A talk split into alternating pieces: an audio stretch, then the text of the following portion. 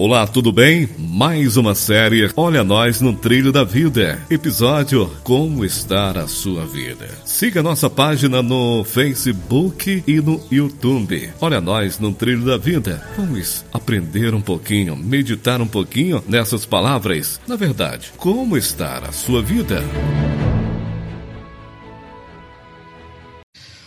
Hoje eu vim perguntar para você como está a sua vida. Como está o seu dia a dia?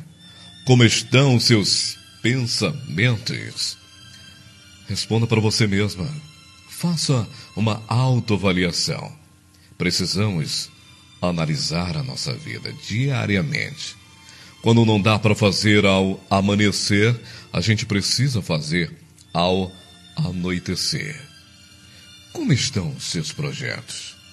Você realmente já fez é toda uma análise, uma reflexão, uma mentalização. Será que você teve mais acertos ou erros? Essa é a pergunta que a gente faz para você. Analise. Responda para você mesma. Você errou mais ou acertou mais? Em Provérbios capítulo 16, versículo 9, em seu coração, o homem planeja o seu caminho, mas o Senhor determina os seus passos. Chega um momento da vida que você, eu, nós precisamos fazer uma mentalização, uma reflexão. Para que nasci? Por que eu nasci? Será que ainda vou realizar aquele projeto, aquele antigo projeto? Será que realmente eu vou realizar aquele sonho de infância. Estudei tanto, planejei tanto, fiz sonhos, fantasiei, mas será que eu realmente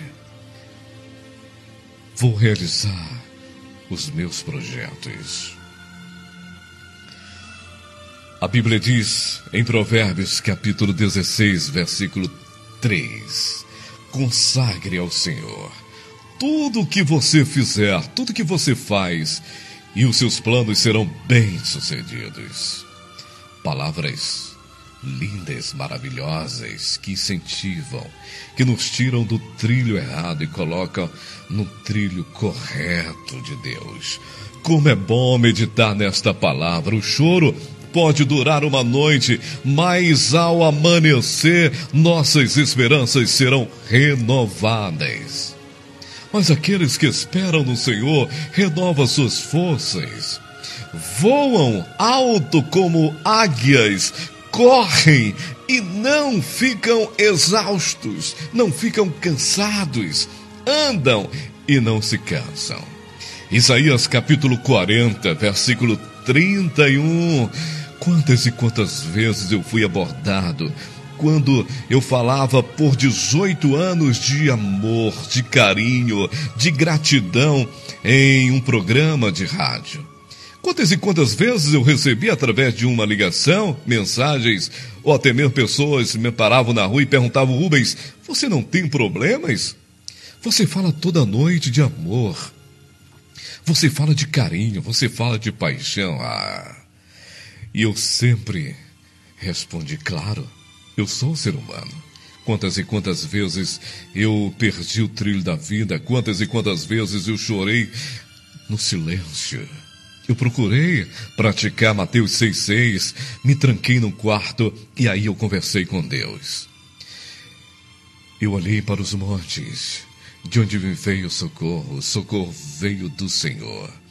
Quantas e quantas pessoas neste exato momento estão perdidas, já não sabem o que pode fazer. Os seus projetos, os seus sonhos, todos eles foram jogados na lama. E aí eu pergunto para você: como está a sua vida?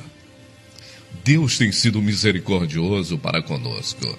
Lamentações 3, 22, 23 fala sobre a compaixão de Deus para conosco todos os dias. Essas suas misericórdias são é, refeitas, né? Todas as, todas as manhãs, a compaixão de Cristo, a compaixão de Deus, a compaixão do Espírito Santo, ela é renovada para com aqueles que creem. para com aquelas pessoas que procuram Sua palavra.